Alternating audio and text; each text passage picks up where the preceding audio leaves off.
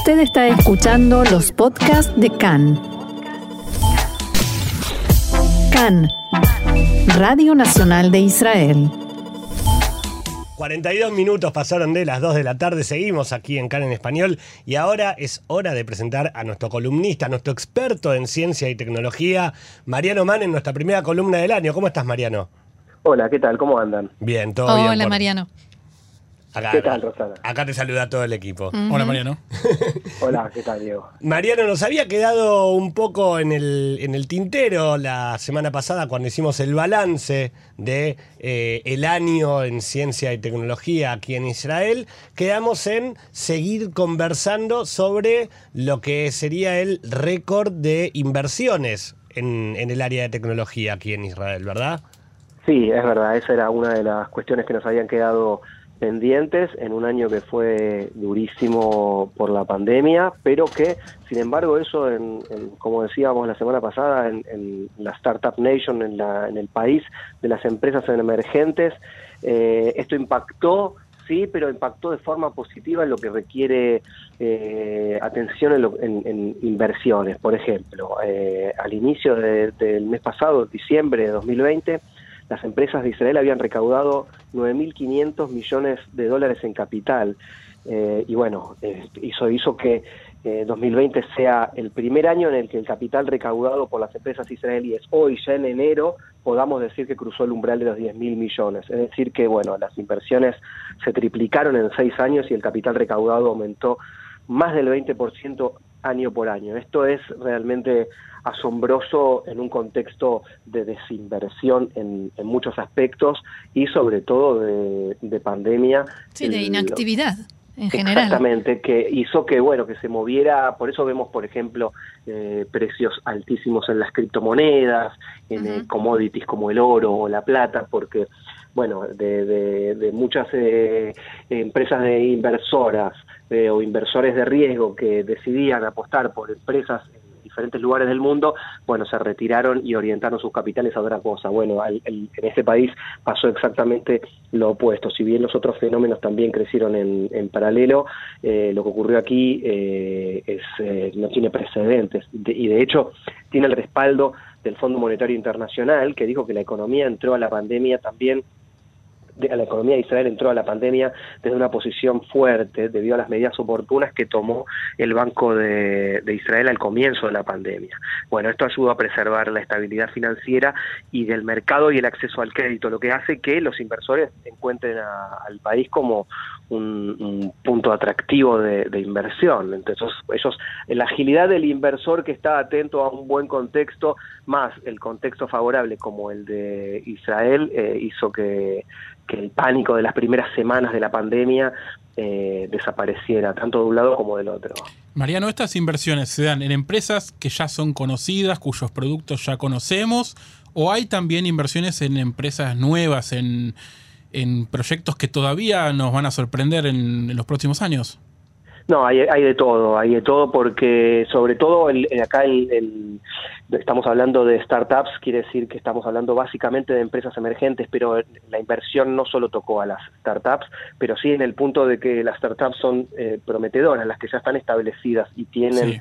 Ya su lugar en el mercado, eh, bueno, eh, es quien dice que también el, el- la- no es tan no es tan difícil llegar sino mantenerse, bueno, ellos están en cuestiones de, de- de sobrevivir, ya están establecidas. Ahora Claro. las startups están haciendo lo que mejor saben hacer, que es lo que hablábamos la semana pasada, que es adaptarse. Claro. Eh, dieron rápidos pasos de- para adecuarse a, a toda esta modalidad nueva de, de teletrabajo, de telemedicina, de teletodo, eh, porque hay que sumar clientes, hay que administrar implementaciones, hay que recaudar fondos a miles de kilómetros de distancia. Todo eso eh, daba y mostraba un escenario difícil, pero bueno, eh, la verdad que tanto las empresas establecidas como las startups, eh, en donde los inversores prefieren invertir justamente en, compañías que puedan tener una base sólida para superar esta crisis como las que ya están establecidas, eh, insisto. Eh, pero los de riesgo buscan nuevos productos que tengan que ver con descubrimiento e innovación y sorprendan al mercado. ¿Para qué? Para que luego esas acciones, cuando entren a cotizar en bolsa, eh, se vayan por las nubes y, empiecen a jugar en las ligas mayores, tanto las empresas hasta que venga alguna empresa como eh, Google o Oracle o cualquiera de los gigantes eh, multinacionales y compre a una empresa israelí, no sería la primera, ya tenemos el caso de Waze como paradigma en cientos o miles de millones de dólares. Ahora, Mariano, sobre el impacto positivo que contabas recién, este umbral de los 10 mil millones de dólares, si ya tenemos esta cifra en enero, ¿se puede hacer algún tipo de estimación de cómo va a proseguir el año, de cómo con qué número vamos a estar hacia finales de 2021 o todavía es demasiado temprano? No, no es demasiado temprano. En principio seguramente los valores se van a mantener. El año pasado fue un año de readaptación y este año es un año donde entre las tendencias está justamente eh, la, distancia para cerrar nuevos acuerdos e inversiones. Eh, decir que en principio la base seguramente será la misma y con un mercado más eh, acomodado y más acostumbrado a, estas nuevas eh, formas de comunicarse y de, cerrar acuerdos, eh, entiendo que esto va a profundizar la llegada de, más inversiones. Supongo que lo superará, pero de base se va a mantener porque, bueno, es eh, un año donde se va a ratificar todo lo que, esto que fue sorpresa y, catalizador de, justamente este año. El 2020 fue la plataforma de lanzamiento del 2021, eh, aunque no lo, no lo podamos comprender en términos... Eh, concretos, eh, todo se aceleró de una manera increíble. Por, quiero tener una, dar un concepto que no es mío, ojalá fuera mío, pero no es mío, es de, es de, David Laxer, que es eh, un consultor de marca, uno de los más importantes del país, que él dice que el mundo está hoy dividido en dos, el negocio de los virus y el negocio de los antivirus. Hmm. Esto significa que la industria farmacéutica por un lado y la de ciberseguridad van a ser muy atractivas en el futuro que es hoy. La primera por, bueno, razones que tienen que ver con el COVID eh, y otros virus, porque las pandemias no se van a terminar, esto recién empieza, según lo que habla el, establishment médico en todo el mundo, y por el otro lado la seguridad cibernética en todo lo que concierne al negocio de los antivirus informáticos. Antivirus podemos decir a la protección de datos, sí, por supuesto que tiene que ver no solamente con un virus que se descargue en la computadora, sino con ataques eh, de hackers en diferentes instancias, desde el sistema de agua de Israel como fue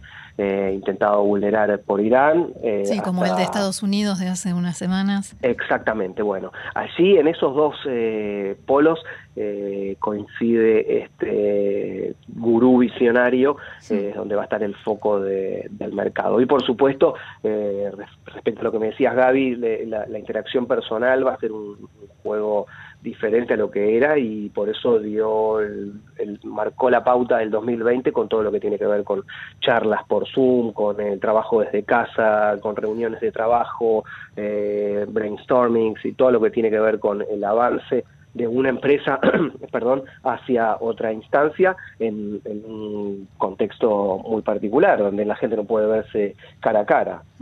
Bueno, sobre eso te iba a preguntar, ¿cómo, cómo afecta, si bien está tan, tan instalado el teletrabajo, cómo afecta en todas las empresas de tecnología, estos idas y vueltas que estamos teniendo, que Seger sí, Seger no, Hetzi, Seger, primero las empresas de tecnología pueden trabajar, pero a, mitad del personal ahora se parece que no van a poder trabajar. Digo, ¿de qué manera termina afectando aún ante el panorama tan positivo que vienen teniendo estas empresas? El sector de tecnología es, lo que más impacta es quizás en, las tasas de desempleo la que hemos visto, sobre todo a principios de, la pandemia, cuando el desempleo subió arriba del 20%, sobre todo desde lo económico impacta no tanto a las empresas, eh, a las empresas les impacta de manera positiva, lo que impacta de manera negativa a los recursos humanos, porque se necesita menos gente para hacer eh, las mismas cosas y se necesitan menos eh, instalaciones para poder avanzar con los objetivos. Es decir, que cualquier empresa que no tenga hoy oficinas y pueda seguir haciendo su trabajo, no, no depende ya de, de un gran piso en una torre de Tel Aviv, sino que puede estar tranquilamente un gerente aquí, un director de tecnología allá, eh, totalmente eh, interactivo. Y eso, bueno, es, eh, es, algo que se empezó a dar en 2020 y que a las empresas de tecnología en particular las va a afectar eh, de manera positiva para lo que ellos ven como eh, negocios y, y, recursos orientados. Y bueno, en principio para los empleados puede llegar a ser complicado luego que se resuelva que hay que despedir a una determinada cantidad de gente al no estar el trabajador protegido por ninguna ley, en este caso en Israel, digamos, en esta flexibilización laboral. Por eso vimos trepar un histórico número de, de entre el 3 y el 4% de la desocupación Exacto. arriba del 20, digamos, para después normalizarse, por supuesto, pero eh, bueno, eh, va Pero el tener salto que ver con, estuvo, con sí. eso. Así es, así es. Clarísimo, como siempre, conversar contigo, Mariano. Nos encantaría quedarnos, aunque nos estamos por quedar sin programa en este momento. Eh, igualmente, por favor, si querés agregar algo más, todo suyo el micrófono antes de despedirnos.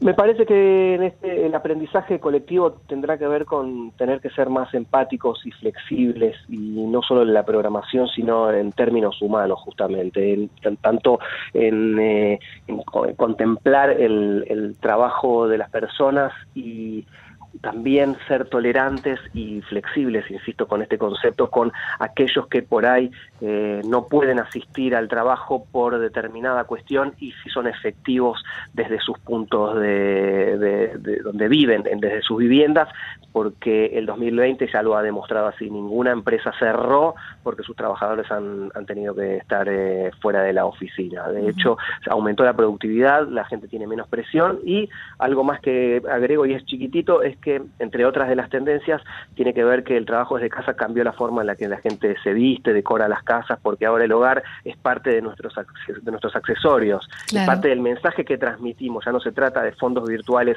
como en Sí. marzo, abril en las reuniones de Zoom, sino que eh, la gente en 2021 invertirá dinero en la decoración de su hogar y en, en su, en su presencia porque van a participar de conferencias, presentaciones, giras, etcétera.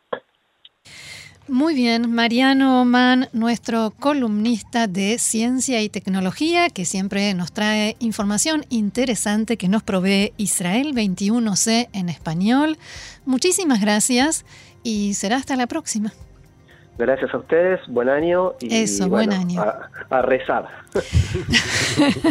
No, pero en casa, en casa. porque a la sinagoga no se puede ir. Desde mañana no. Así es.